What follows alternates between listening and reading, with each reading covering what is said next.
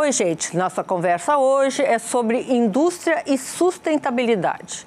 Para tratar desse assunto, está conosco Valdir Beira Júnior, presidente da IP. O show business começa agora.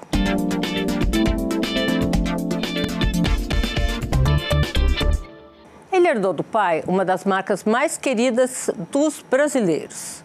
Administrador de empresas, especialista em marketing, ele conseguiu ampliar a companhia e levar os produtos para uma dezena de países. Vamos falar agora com Valdir Beira Júnior, presidente da IP. Valdir, um prazer tê-lo com a gente novamente nesse programa. Já viu um cenário novo, assunto também diferente. Vou começar perguntando justamente sobre ESG.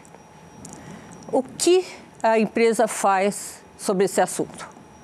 Muito obrigado pelo convite, é um enorme prazer estar aqui com você novamente.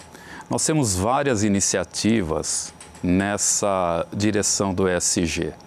No quesito de governança, apesar de sermos uma empresa familiar, nós temos uma organização de governança semelhante àquelas empresas de capital aberto temos os sócios num conselho e conselheiros externos participando do board.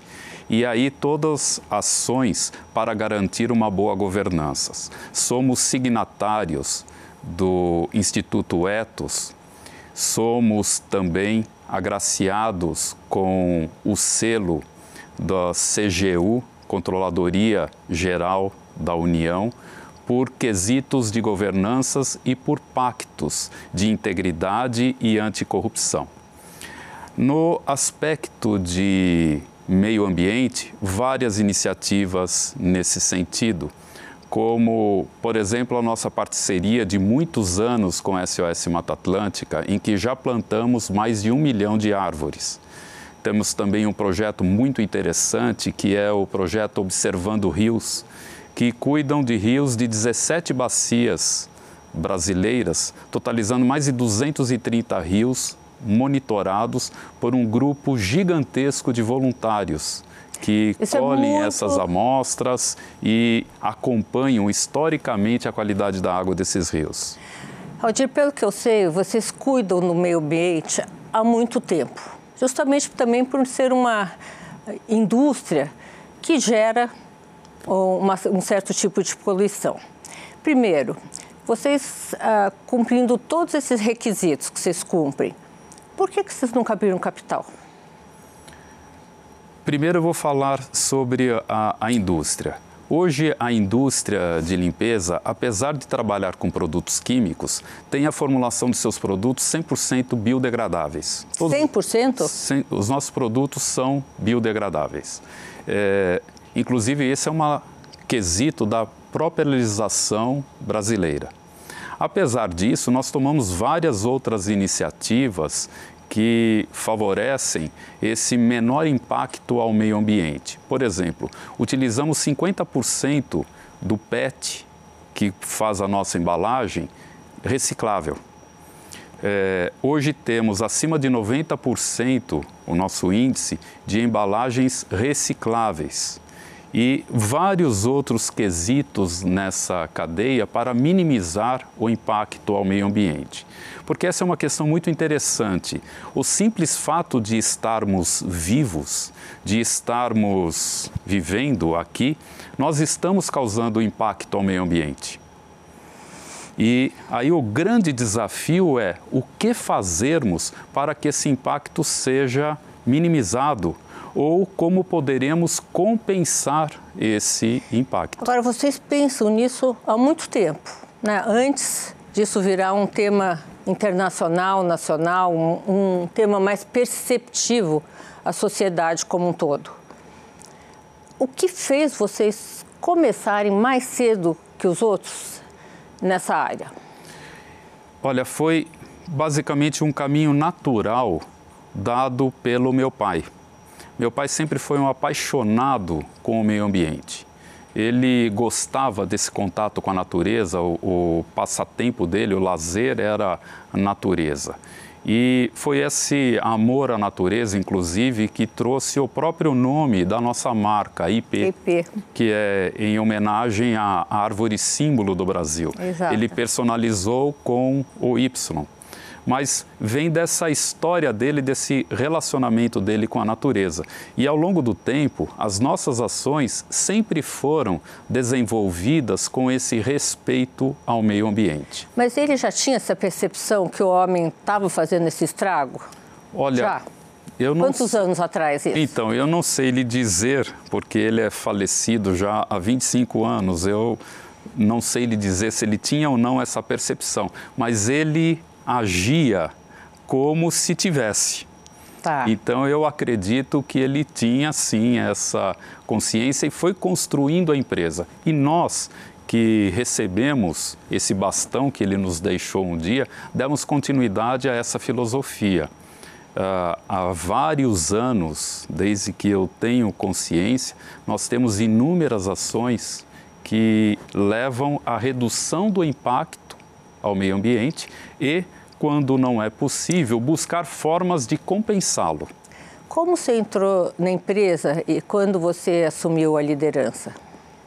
Olha, meu pai tinha uma, uma filosofia que adotou com todos nós, somos três filhos, que quando completávamos a época, era permitido pela legislação, deixa eu fazer essa observação aqui, quando completávamos 14 anos, Você já começava? nós começávamos a ficar um período na empresa. Então, desde os 14 anos, eu frequentava a escola e meio período eu tinha que ir para a empresa. E assim foi ao longo dos anos. Meu pai faleceu quando eu tinha de 32 para 33 anos. E foi aí então que nós, os irmãos, assumimos o negócio. Éramos muito jovens todos, mas já estávamos há muitos anos no negócio, o que foi extremamente importante. E todos tinham paixão pela natureza, como seu pai? Sim, sim. Os três? Os três. Todos gostamos de, desse contato com, com a natureza. E como é que isso se reverteu no teu trabalho, no trabalho de vocês três? Olha, eu acredito que na medida em que a sociedade também foi criando essa consciência, aquilo que era um gosto pela natureza, aquilo que era esse apelo pela natureza, tornou-se até mais consciente. Porque uma coisa é você ir e cuidar da natureza porque você gosta. Depois, na medida que você toma consciência, você vai tomando ações intencionalmente para promover algo de bom. Foi aí que estabelecemos as várias parcerias, as várias iniciativas da empresa para caminhar cada vez mais no quesito da sustentabilidade. Né? Agora você não vai escapar da pergunta que é, por que, que vocês nunca abriram o capital da empresa? Sim, nós acreditamos que para abrir o capital não deveria ser assim apenas uma intenção dos sócios deveria ter um propósito. É, e no nosso plano estratégico, nos próximos cinco anos, não, não aparece ainda essa intenção de abrir capital. Porque o propósito que nos levaria a isso seria pelo menos um desses três que eu vou citar. Se nós tivéssemos problemas de sucessão, talvez fosse esse um caminho para endereçar a sucessão na empresa aparentemente a nossa terceira geração chegando tem gosto pelo negócio está entusiasmada em dar continuidade a ele. Nossa. Então, sucessão não é um problema. Poderia ser uma outra, um outro quesito, por exemplo, se algum dos sócios estivessem precisando de uma liquidez para algum objetivo, para fazer alguma coisa. Também não é o caso. E ou se, por exemplo, buscássemos uma expansão eh, internacional ou fazer algo assim de uma dimensão muito grande, em que haveria a necessidade de endividar a empresa. Aí talvez melhor do que ter dívida seria ter sócios. Entendi. Aí faria sentido a abertura do capital. Como nenhum desses três pontos aparecem hoje em dia e nos próximos anos, aparentemente, é por isso que ainda não passa pelo nosso radar a abertura de capital. Vamos conversar sobre isso no próximo bloco. Vou te interromper um minutinho, tá? Está bem. No próximo bloco, continuamos a nossa conversa com o presidente da IP, Valdir Beira Júnior. Fique com a gente. Voltamos com o nosso entrevistado, Valdir Beira Júnior, presidente da IP. Valdir, estamos conversando aqui um pouquinho no intervalo sobre como você, o seu jeito de pensar e de encarar uma indústria hoje entrou na moda. Antigamente, há 30 anos atrás, você devia ser cobrado muito por não querer ser gigante, não querer expandir para o mundo inteiro e faturar sei lá quanto. Você preservou o cerne da empresa. O que, que vocês acham de, sei lá, qual, qual, tipo de expansão vocês pensam? A expansão orgânica? Vocês, alguma vez vocês compraram alguém para aumentar o seu, a sua produção? Como é que funciona isso? Vocês são verticalizados? Sim. Sim, nós pensamos numa expansão que passa por dois caminhos. A expansão orgânica, inclusive na semana que vem estamos inaugurando uma nova unidade na, no estado de Pernambuco, que é uma unidade que atenderá sete estados do Nordeste, unidade bastante é, grande e com capacidade produtiva enorme. Quanto vocês investiram? Esse unidade? investimento é em torno de 400 milhões para construir essa, essa planta e contamos com financiamento do Banco do Nordeste e também capital próprio. Nós também tivemos na nossa história três aquisições de, de empresas que fariam sentido para o nosso crescimento. E também pode ser essa uma das Ver, vertentes. Verticalização? É, uma das vertentes de crescimento. Então, orgânico e pode fazer sentido algumas aquisições. E também, no quesito da verticalização, a gente investe bastante para trás da cadeia produtiva. Então, nós temos, por exemplo, a produção de 100% das embalagens dos nossos produtos são feitas dentro de casa. A produção. Quanto? 100% dos, das nossas Vocês embalagens. Tem uma empresa de, de embalagens? É, dentro da, da própria indústria do produto de limpeza, a gente faz as Nossa, embalagens. Muito legal.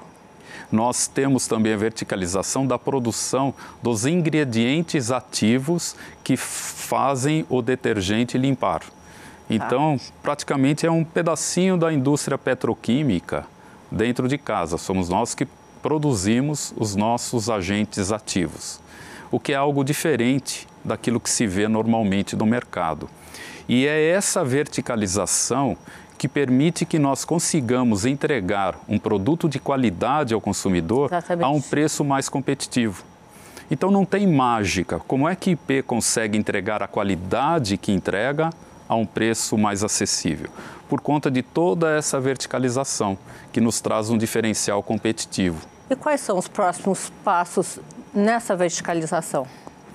Estamos olhando e sempre atentos para a produção de alguns outros componentes que tragam esse diferencial de custo para a formulação do nosso produto. Então, são vários itens que sempre estão em pesquisa, sempre estão em análise e, quando faz sentido, a gente cria uma linha de produção para entregar aquele componente.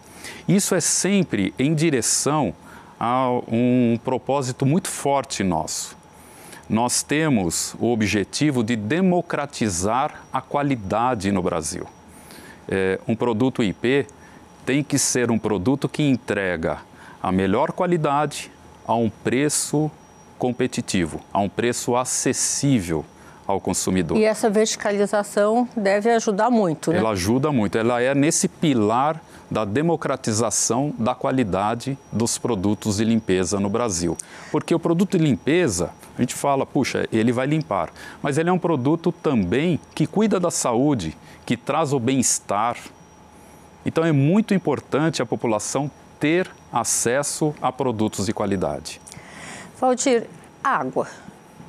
Como é que é a relação da IP com o uso da água? Nós temos muita atenção com isso. Nos últimos anos, reduzimos muito a aplicação de água nos processos fabris. Utilizamos também toda a, a água produzida, a água necessária para os processos, ela é reutilizada captamos a água da chuva, como eu, eu disse há pouco. Ideia do seu pai, né? Ideia do meu pai. Então temos uma pegada assim, cuidando da água como um elemento imprescindível e de muito valor para o ser humano. Como é que o Brasil trata a água? Como é que você vê? eu acho, eu acho que a gente já começa a desenvolver a consciência de que a água é um elemento importante. Antigamente não se tinha, por exemplo, tratamento de efluentes. Hoje nós já vemos essa enormidade de, de ações para cuidar do, do saneamento. As próprias empresas Vou citar o nosso caso. Nós temos hoje tratamento de efluentes em todas as unidades e tratamos todos os efluentes e reutilizamos a água. Temos uma tecnologia muito interessante na nossa planta de Anápolis, que é um jardim filtrante. Então, as águas do, do processo passam por plantas que compõem um jardim muito bonito e as raízes dessas plantas são espécies específicas, retém todo aquele é, elementos que a água carrega, produzem aquele jardim bonito e a água sai limpa e é reutilizada no processo. Nossa. É algo que está em teste ali naquela unidade e quem sabe vamos espalhar para as outras. Vamos uh, falar sobre governança. Como é que é a governança na IP? Eu disse para você, nós temos hoje um conselho com quatro sócios e quatro membros externos. É. Um fato interessante nesse nosso conselho é que nós temos três mulheres e somos a primeira empresa de limpeza do Brasil a conseguir o, o selo que é Mulheres no Conselho. É um... Mas faz tempo que vocês têm Sim. mulheres no conselho? Sim, faz. É uma. Ah, olha, foi uma coisa que aconteceu naturalmente. É... Tá nós encarávamos isso como uma coisa positiva. Hoje tem todo o movimento para isso, mas a minha mãe está lá com a gente desde sempre, né? Então era natural ter mulher trabalhando conosco. Ela fala mais alto no conselho, não? Ela fala bem baixo, mas as falas dela são muito impactantes, apesar de serem baixas. Você, uh, uh, em termos de inclusão, né? diversidade, o que, que a IP faz? Nós temos um comitê que discute, pensa bastante esse, termo, esse tema cada vez mais, né? E temos, acho que eu poderia dizer, um lema que é o respeito e a empatia. Então, um olhar para o outro, para o semelhante, para o ser humano, com para respeito... Para o semelhante e para o diferente, né? Sim, com respeito é. e empatia. E a partir daí a gente constrói as relações de forma que sejam as mais harmoniosas possíveis e as mais inclusivas. É sempre um desafio a manutenção disso tudo, principalmente porque as coisas estão em mudanças e mudanças cada vez mais aceleradas. As coisas acontecem num turbilhão no mundo e a empresa é um reflexo do mundo, né? É um pequeno mundo ali que reflete todo o, o, turbilhão da sociedade.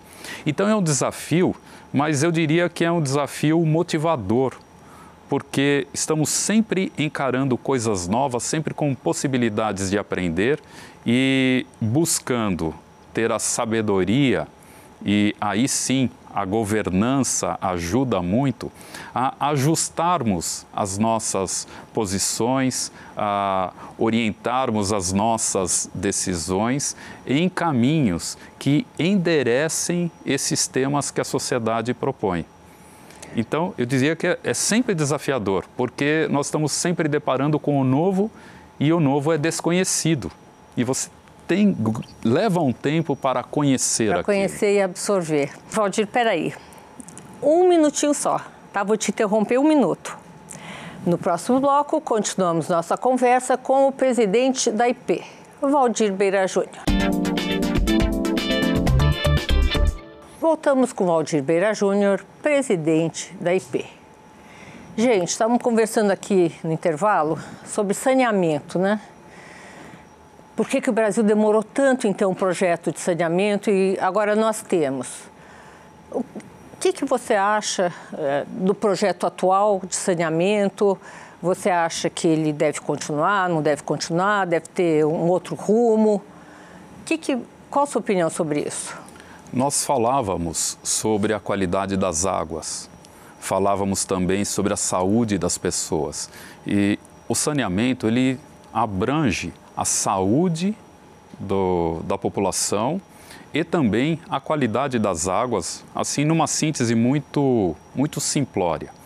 Então, sou totalmente favorável ao país investir e caminhar na direção de levar o saneamento a todos os brasileiros. Valdir, vamos falar um pouco sobre saúde. Como é que a pandemia impactou a IP? Olha, foi um período bastante difícil. Primeiramente, ah, na questão de cuidado com os colaboradores, porque ao chegar a pandemia, produtos de limpeza se tornaram a primeira arma contra o vírus nós, naquele primeiro momento, não tínhamos vacina. Então, tinha duas iniciativas, né? Buscar o isolamento e, do outro lado, limpar muito, limpar as mãos, limpar os ambientes. Então, houve um crescimento bastante grande no uso de produtos de limpeza. Quanto, quanto mais ou menos você podia dizer? Eu estimo que seja por volta de 20% naquele primeiro ano. E nós tínhamos então que levar à sociedade o produto que ia garantir, acima de tudo, a saúde. Mas tínhamos que cuidar também dos nossos colaboradores que estariam produzindo. Então, foram várias iniciativas internas para garantir a segurança dos colaboradores e também manter os supermercados abastecidos com os nossos produtos. E como vocês fizeram isso? Tinha que ser rápido, né? Tinha que ser rápido. Foram iniciativas. iniciativas rápidas, por exemplo, naquele primeiro momento tinha acabado o álcool em gel, não só no Brasil, mas no mundo. Nós conseguimos virar uma linha de produção de detergente para produzir álcool em gel em 72 horas. E fizemos a doação de toda a produção dessa linha. Foram mais de 3 milhões de frascos de álcool em gel produzidos que foram doados a comunidades, a hospitais, a instituições De que públicas. região? Que têm um ah, Brasil foi inteiro? do Brasil todo. A, a, as instituições que nos pediam, a gente foi distribuindo esse produto. É, bom, aí tinha o desafio de conseguir matérias-primas, porque muitas cadeias de produção foram rompidas, principalmente de produtos importados, etc. Então foi um período bastante desafiador para conseguir insumos, a desafio para produzir e o desafio de levar ao supermercado. Mas graças a um trabalho assim muito competente e a a comprometimento da nossa equipe, nós conseguimos manter o mercado abastecido. Muitos empresários tiveram problemas grandes na distribuição. Entrar caminhão na cidade, no município, essas coisas. Como vocês enfrentaram isso? Olha, foi lidando caso a caso, seguindo o, os roteiros, os preceitos de cada local, mas a gente conseguiu levar o produto. Levar o produto. Às vezes podia demorar um pouquinho mais, um pouquinho menos, mas o produto chegou. Chegamos, inclusive, no caso do sabão em barra, que era o grande é, produto para lavar as mãos, a assumir um compromisso que nos primeiros seis meses, a partir do, do, momento da pandemia, apesar de terem se elevado muito o preço dos insumos, nós mantivemos um preço fixo do produto para garantir que a população tivesse, tivesse acesso, acesso ao sabão em barra. Então foram muitas iniciativas no sentido de levar à comunidade aquilo que ela mais precisava. Produto de limpeza até chegar à vacina era o grande componente. E acho que cumprimos o nosso papel nesse quesito, o papel social da empresa. É, vou te fazer uma provocação, Vadir. Como fazer isso e não ter prejuízo? Olha, algum prejuízo tem, mas é, tem que compensar em outras linhas.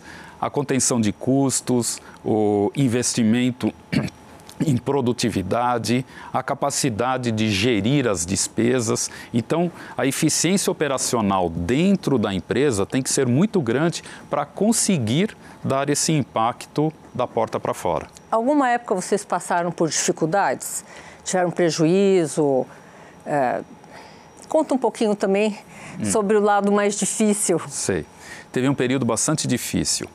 Num dos congelamentos de preço, na década de 80, a marca IP apareceu naquele tabelamento, sabão IP custando tanto. E nós estávamos com uma inflação galopante. A inflação de 20, 30, chegou até 80%, não é? Ao mês. Isso, ao é, mês. O telespectador é, talvez não é, saiba disso. Ao mês. E, a, e o sabão ficou tabelado. Meu pai, naquela época, era vivo, ele que conduzia a empresa, ele assumiu consigo mesmo e, e conosco que estávamos lá, a, a posição de manter a qualidade do produto apesar do tabelamento. Então foram meses até que uma nova tabela fosse corrigida, meses vendendo o produto com prejuízo. Mas ele manteve a qualidade. Ele dizia: olha, é um momento difícil, mas é difícil para nós, é difícil para todos os brasileiros e em última instância, nós vamos conseguir mostrar às pessoas a qualidade do produto IP, porque estando tabelado a um preço mais baixo, muito mais gente vai comprar o produto. E vamos considerar isso como se fosse uma forma de tornar o produto conhecido. Porque depois, quando voltar ao normal, as pessoas conhecendo a qualidade do produto vão voltar a comprá-lo.